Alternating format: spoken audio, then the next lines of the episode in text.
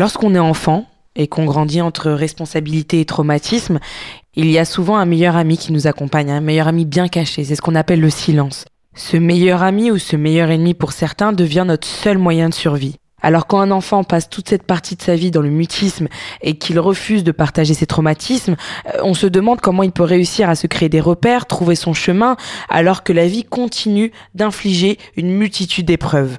Gloria est justement venue raconter son histoire alors qu'elle a été confrontée à des violences sexuelles et psychologiques. Elle a été mise à l'épreuve durant toute sa jeunesse et malgré tous ces obstacles, elle est venue nous raconter comment elle a réussi à trouver sa place. On va dire que j'ai pas grandi dans le contexte familial le plus euh, simple. J'ai jamais grandi avec mon père. De ce que j'ai toujours entendu, mon père était extrêmement violent et ma mère, elle se laissait vraiment pas faire. Elle dira jamais que ça a été une femme battue, elle dira toujours qu'elle a tenu tête à mon père. Mais les histoires, c'était qu'il pouvait se balancer des casseroles d'huile chaude ou se planter avec des couteaux.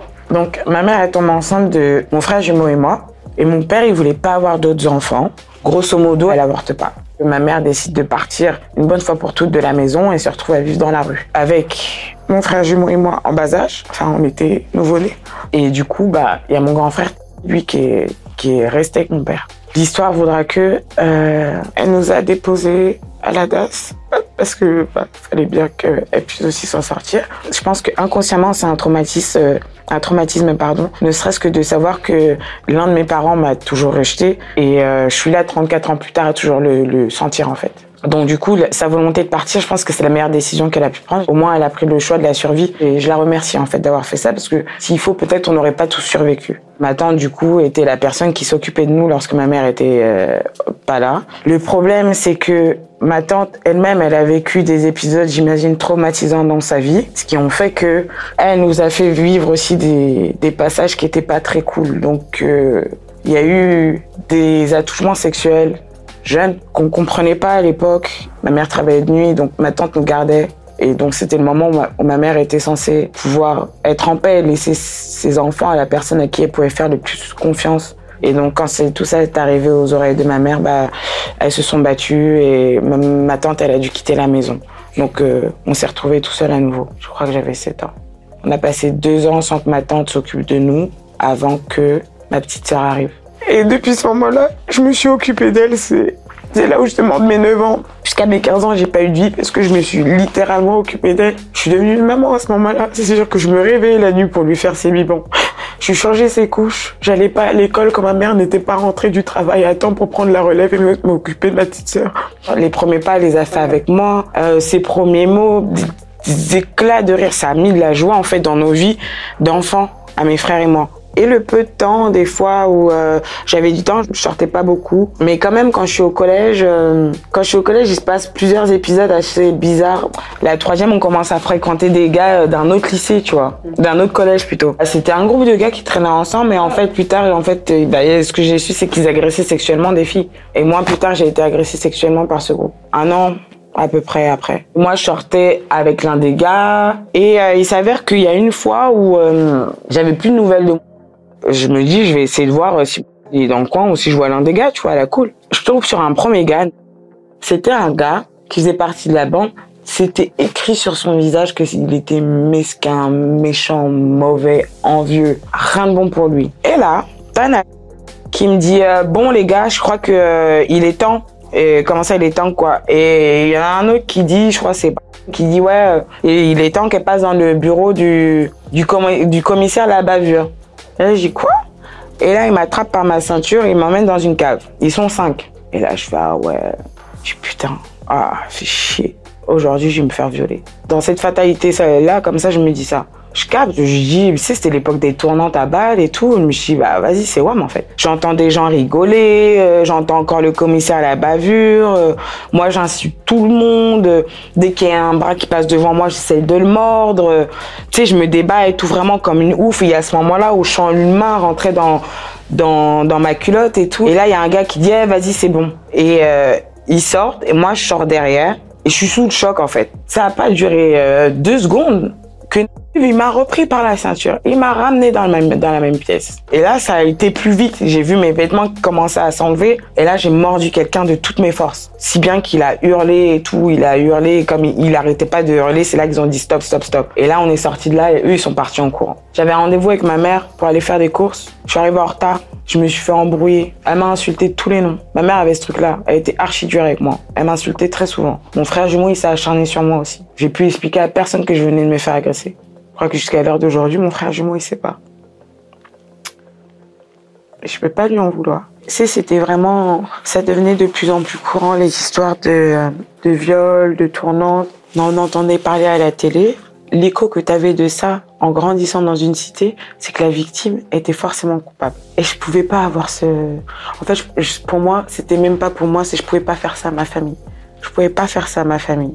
Notre vie a été d'être discret. Je pouvais pas être euh, la cible de quoi que ce soit, tu vois. Donc j'ai rien dit. J'ai appris à pleurer en silence très tôt. J'ai passé des nuits entières à pleurer sans que personne ne m'entende. À 15 ans, je, suis partie en, en, voyage scolaire en Italie et j'ai fait ma première crise de spasmophilie dans un train de nuit qui nous ramenait en France. Et ça, été la première crise d'une série de crises qui a duré jusqu'à ce que bah, je m'occupe de moi, en fait. On parle d'aller voir des neuropsychologues, des choses que ma mère, elle voulait pas entendre parler. Y avait bien évidemment cette phrase classique de chez les Noirs, on va pas voir de, de, de psy, la thérapie n'existe pas. C'est limite à me demander, mais pourquoi est-ce que tu es comme ça? Et j'arrivais pas à lui dire, bah, c'est la merde parce que vous avez foutu la merde en fait.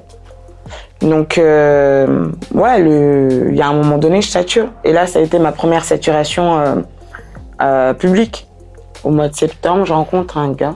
Je reste avec lui et je me rends pas compte qu'en fait, il y a plein de petites violences comme ça, psychologiques qui arrivent. Je me rappelle une fois où il voulait qu'on fasse l'amour. Je lui ai dit non. Il m'amène dans sa chambre. Je lui ai dit que non. Et il continue, en fait, mon nom, il est euh, invisible. Et il va jusqu'au bout. Je pleure, hein. Je pleure, je suis pétrifiée, tétanisée, les muscles contractés. Ça me fait les mêmes douleurs que quand je fais mes crises de spasmophilie. Lui, il va jusqu'au bout, il s'en fout.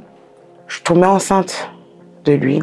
J'ai pris la décision d'avorter. C'est aussi le moment où j'ai décidé de stopper puisque j'ai compris que j'étais dans une relation toxique. Et euh, il accepte pas qu'on sait pas. Une fois, il a appelé 70 fois. Je sors du travail, je vois qu'il est pas là, je me dis bon, c'est pas ici qu'il va m'attraper. Me tape sur l'épaule.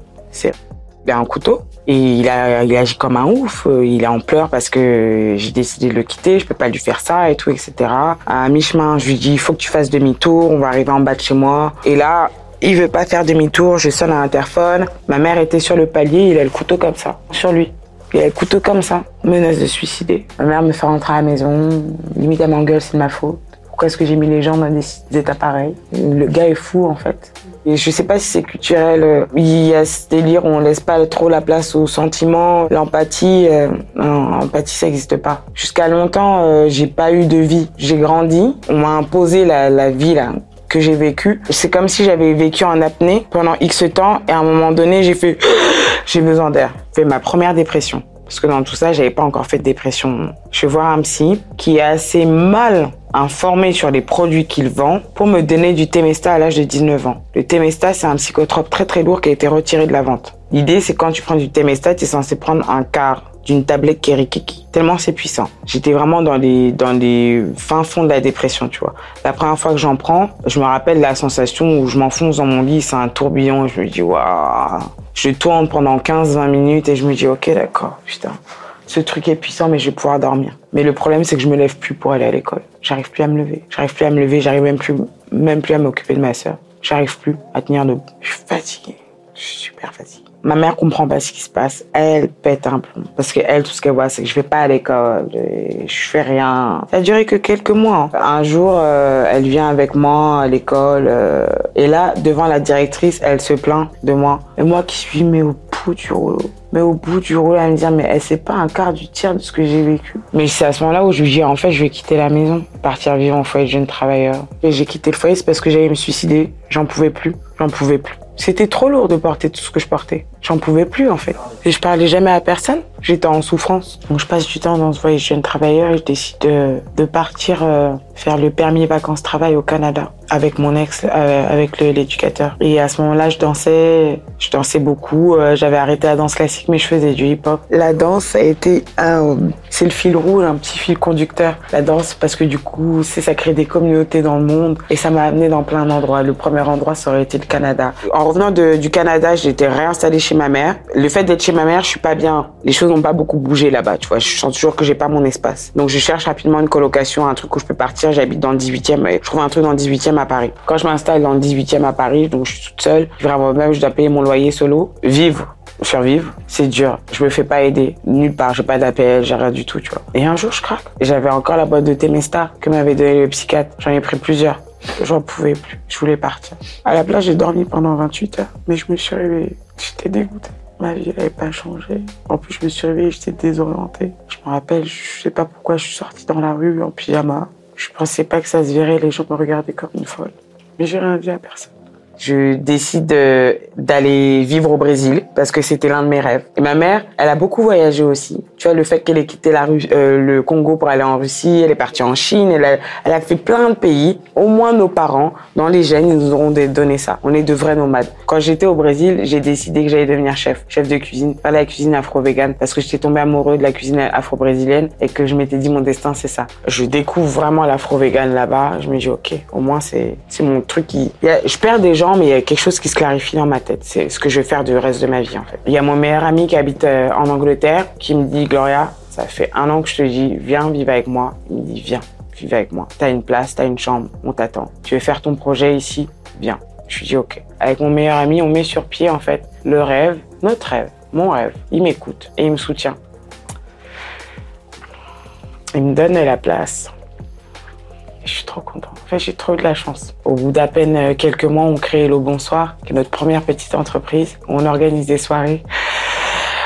On organise des soirées autour de la danse et de la cuisine. Tous ces gens, ils me donnent de la force, ils croient en moi, alors que moi, je leur partage juste un projet que j'ai dans la tête, tu vois. C'est devenir chef sans faire d'école, de formation, rien du tout, mais d'aller au bout J'en arrive à me retrouver à travailler pour un traiteur. Et en fait, ce gars-là, il devait faire un truc pour Noël, pour un client super privé. Il me dit, mais pourquoi tu veux faire ce job? Je dis, parce que c'est mon rêve. Ce sera mon premier, genre, vrai job concluant de ouf en tant que chef, privé et tout. En plus, je dis, c'est mon rêve, c'est vraiment mon rêve. Je dis, c'est ça que je veux faire.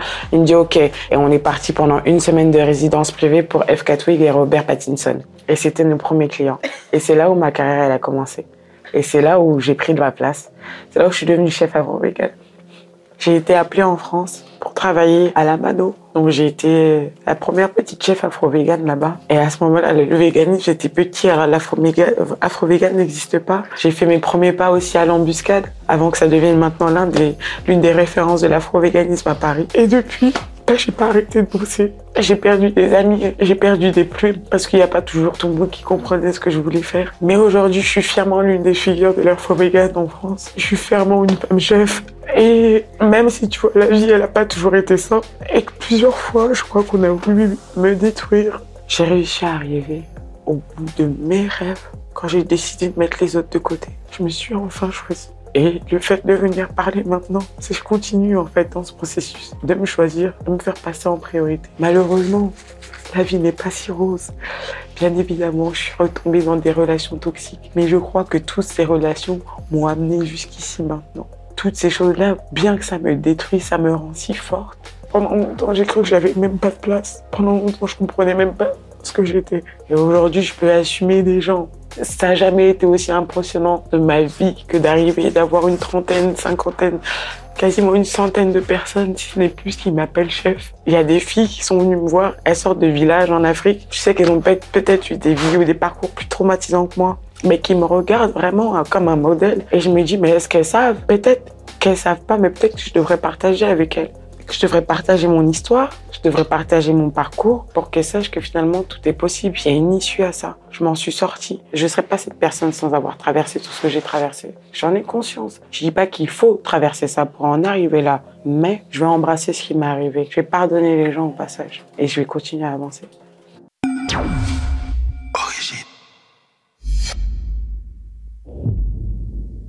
Alors là, on vient d'écouter l'histoire de Gloria. Elle est avec nous. Déjà, Gloria, moi, je veux savoir comment tu vas. Depuis, euh, c'était quand déjà l'interview entre toi et moi? L'interview, c'était, je revenais de Dubaï, c'était du coup en octobre 2021. Et comment ça va depuis octobre 2021 Écoute, euh, bah déjà dans, dans, un premier temps, je suis vraiment contente. Euh, qu'on puisse en reparler après tout ça. Je suis aussi infiniment reconnaissante pour ce passage. Ça a été extrêmement challengeant en fait pour moi. Ça a été un gros challenge parce que bah je suis passée de d'un silence complet sur euh, sur une partie de ma mm. vie privée à une exposition totale. En plus de ça, c'est vrai que je connaissais le média et j'avais déjà vu du coup d'autres vidéos, d'autres reportages.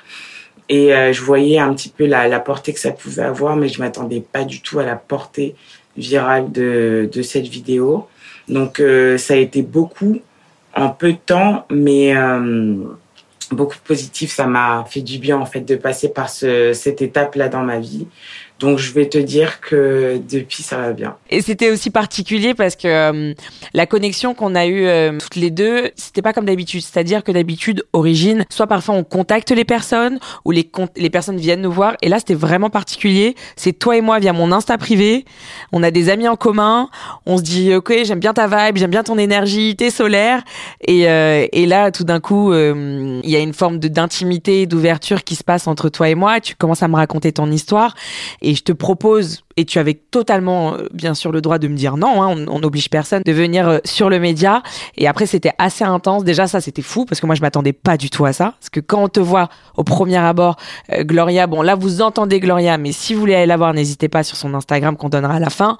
T'as un soleil. C'est-à-dire qu'on n'imagine pas du tout tout ce que tu as pu vivre et tout, vivre et tout ce que tu as pu endurer. Et ça, c'était assez fou déjà, je trouve, la, la différence entre ton histoire et ce que tu renvoies. Écoute, je pense que je pense qu'on est beaucoup à vivre à vivre comme ça, tu sais, avec euh, avec ce bouclier d'apparence qui nous permet en fait d'être présente dans le monde extérieur, d'être social, euh, après à différents niveaux, etc. Et puis après il y a il y a ce qui se passe un peu quand tu rentres chez toi et que t'es es face à toi-même et il y a il y a toutes ces choses qui vivent encore malgré qu'on cherche à les enfouir. Donc euh, c'est vrai que moi ayant euh, conscience de tout ce qui se passe et, et parfois un peu moins conscience de ce que, que ce que je peux renvoyer et pour être honnête avec toi je me demande encore quel a été le courage slash euh, grande session de vulnérabilité qui m'a amené à m'ouvrir comme ça à une personne que je connaissais pas du tout. Mais c'est ça que j'allais te demander. Qu'est-ce qui a fait que tu as voulu témoigner, que tu as accepté de venir euh Naturellement, ça correspondait aussi à une époque de ma vie où euh, bah, je me posais beaucoup de questions sur l'impact en fait de ce que pouvait avoir le le passé sur le présent et voire même sur le futur. Surtout lorsqu'on n'a pas toujours euh, ou fait le deuil ou fait le comment comment dire la transition en fait euh, vers euh, une nouvelle version de soi. Je pense que des fois on, on, vit des expériences où on pense qu'elles restent elles restent dans l'état dans lequel on les a laissées mais on se rend pas compte qu'en fait on porte un bagage parfois qui peut être qui peut être un peu éternel si on on fait pas vraiment attention. Donc euh, surtout qu'il grandit en soi, pas, il reste pas intact comme on l'a laissé, c'est qu'il prend, euh, prend racine et grandit, grandit, grandit. C'est ça qu'on sent pas en fait surtout. Puis on sent pas aussi à quel point en fait ça puise euh, dans nos énergies, dans nos ressources qu'on crée au quotidien et on on comprend pas pourquoi on, on continue en fait d'être euh, dénué d'énergie mais en fait c'est toutes ces choses qui continuent à vivre à l'intérieur. Et je crois qu'à ce moment-là j'étais partagée dans waouh il se passe beaucoup de choses pour moi au niveau de ma carrière de, de comment je, je prépare mon futur etc mais il y a une partie de moi qui a, qui appartient au passé qui n'évolue pas aussi aussi vite et je crois que c'était ça mmh. qui était en train de crier un petit peu euh, de manière étouffée, mais qui a été entendu. Je me suis dit, OK, je crois qu'il se passe des choses que je dois pas laisser sur le côté. Et mon intuition n'a pas, n'a pas menti. Et eh ben c'est ça que je voulais mettre en avant sur Origine, montrer que c'est vraiment les personnes de la vie de tous les jours qui ne racontent pas, qui n'ont pas l'habitude de partager, qui n'ont pas l'habitude de transmettre leur histoire, et ils décident enfin de se libérer. C'est ce côté libérer la parole, tu vois, dont dont on parle à chaque fois. Et c'était ça vraiment moi que je voulais mettre en avant sur Origine, des personnes qu'on ne voit pas et pourtant qui font partie de notre quotidien. Et je trouve que, tu vois, généralement sur les réseaux sociaux, on va glamouriser la, vie des gens sans réellement savoir ce qui s'y passe, tu vois. Et à travers des, partages d'histoires et de, parcours, je me rends compte qu'on on a tous, a tous des blessures qui sont, qui sont pesantes. Plus jeune, j'avais essayé d'aller dans des groupes de parole, dans des cercles, dans des espaces qui sont faits pour nous aider, mais dans lesquels j'ai jamais réussi vraiment à me retrouver parce que je voyais pas de gens comme moi.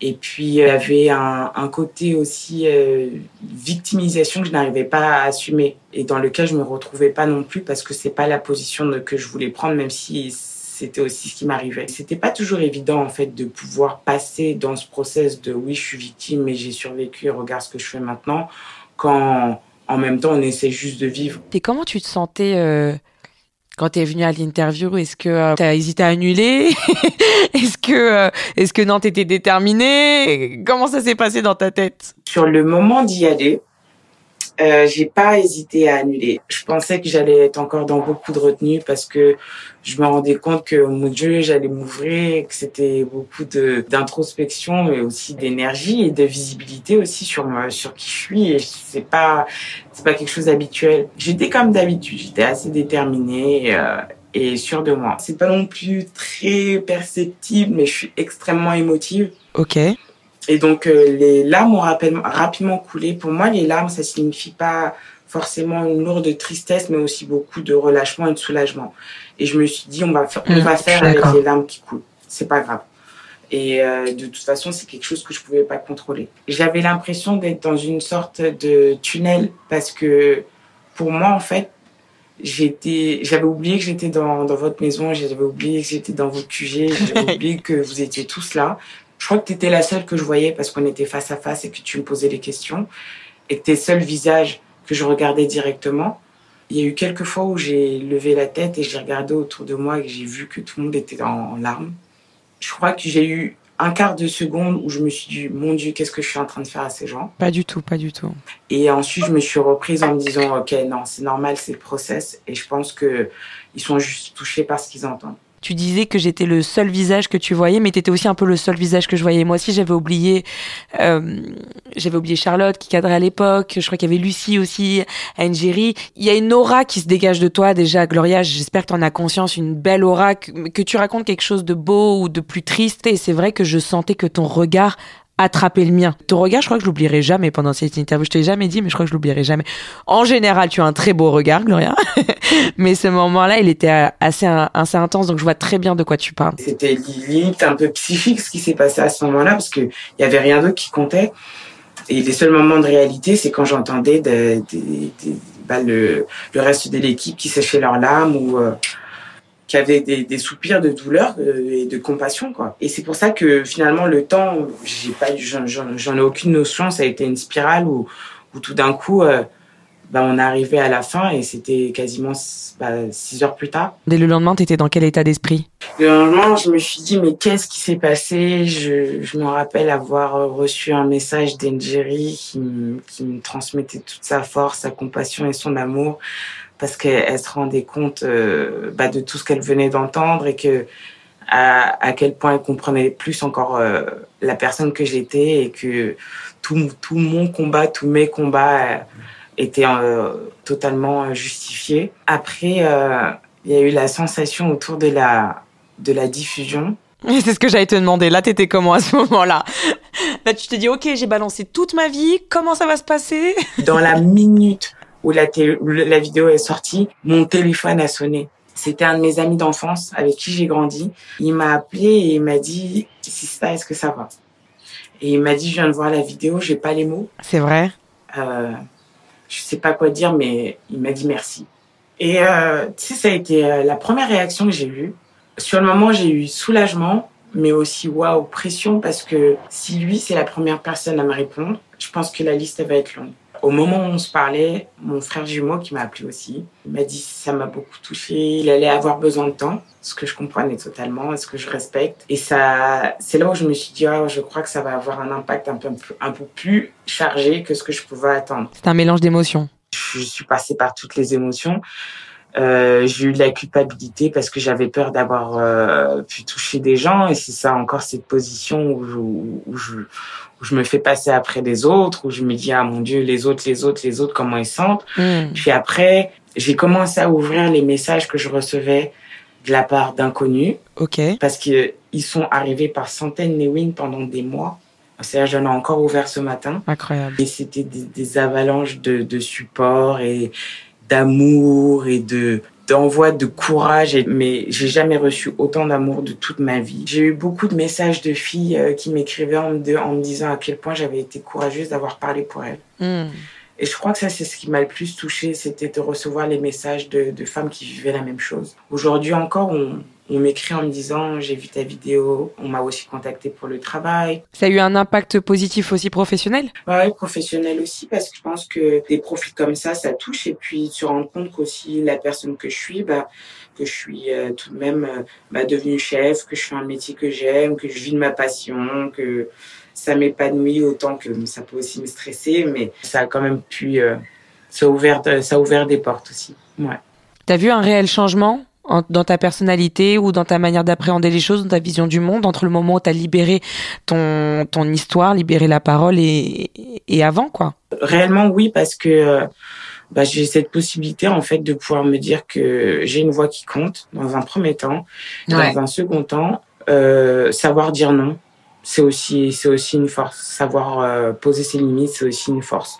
Savoir s'écouter, c'est, c'est aussi une force. J'ai aussi appris à me prioriser ce qui n'était pas une mhm. évidence. J'ai beaucoup évolué en, laissant passer, passer des gens euh, avant moi. Toujours favoriser un autre plutôt que, que moi-même. En répétant ce que tu as toujours connu. Exactement. Et ça m'a appris en fait tout simplement à m'écouter un peu plus, à être plus... Euh, à être plus à l'écoute de ce que je ressens et on parle beaucoup tu sais, de, de self-care, de, de santé mentale, de, de l'importance du soi encore plus aujourd'hui parce qu'on se enfin à la, à la, vitesse à laquelle tout va en fait on peut rapidement s'oublier et je pense que ça ça a été plus qu'essentiel pour moi de me recentrer comme ça et bien sûr et euh, ça m'a beaucoup aidé dans ma vie professionnelle et dans ma vie personnelle. Et tu, mais tu t'attendais pas à ça. Tu t'attendais pas à, à, tout le côté positif que ça allait amener en vrai, le fait de raconter ton histoire. Au début, tu t'es dit, je le fais, c'est bon, let's go.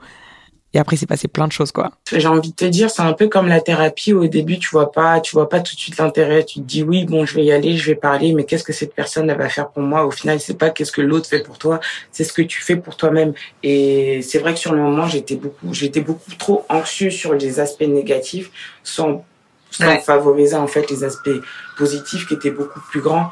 Et le résultat, c'est que, bah, un an plus tard, un an et quelques mois plus tard, euh, on a une Gloria qui, qui fait face aux, choses différemment et c'est vraiment beaucoup plus agréable de se dire, euh, de se dire ouais, j'ai fait ça, j'ai fait ça et ça fait du bien.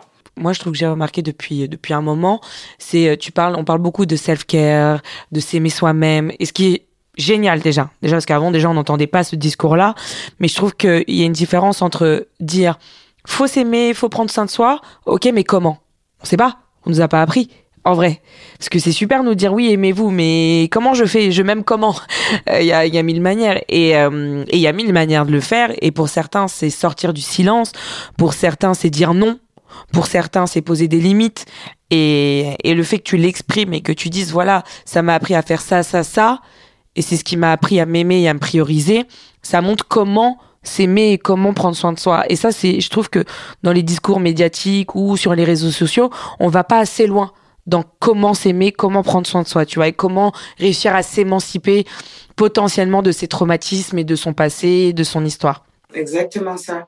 Et la, la chose que j'apprécie en fait d'autant plus euh, d'avoir partagé finalement mon expérience sur un média euh, tel qu'Origine, c'est euh, de me rendre compte que les générations là de maintenant, ceux qui ont entre je sais pas moi 15 et et 25 ans, ils mm. sont ils sont à une autre vitesse que celle dans laquelle on a grandi l'information leur, arrive beaucoup plus vite et tous ces messages-là, ils les reçoivent. Il y a autant de positifs que de négatifs, mais ils reçoivent tous ces messages. Et je trouve que euh, via les réseaux sociaux, il y a aussi cet mm-hmm. espace de parole qui est beaucoup plus euh, utilisé que ce que nous, on a pu recevoir aussi.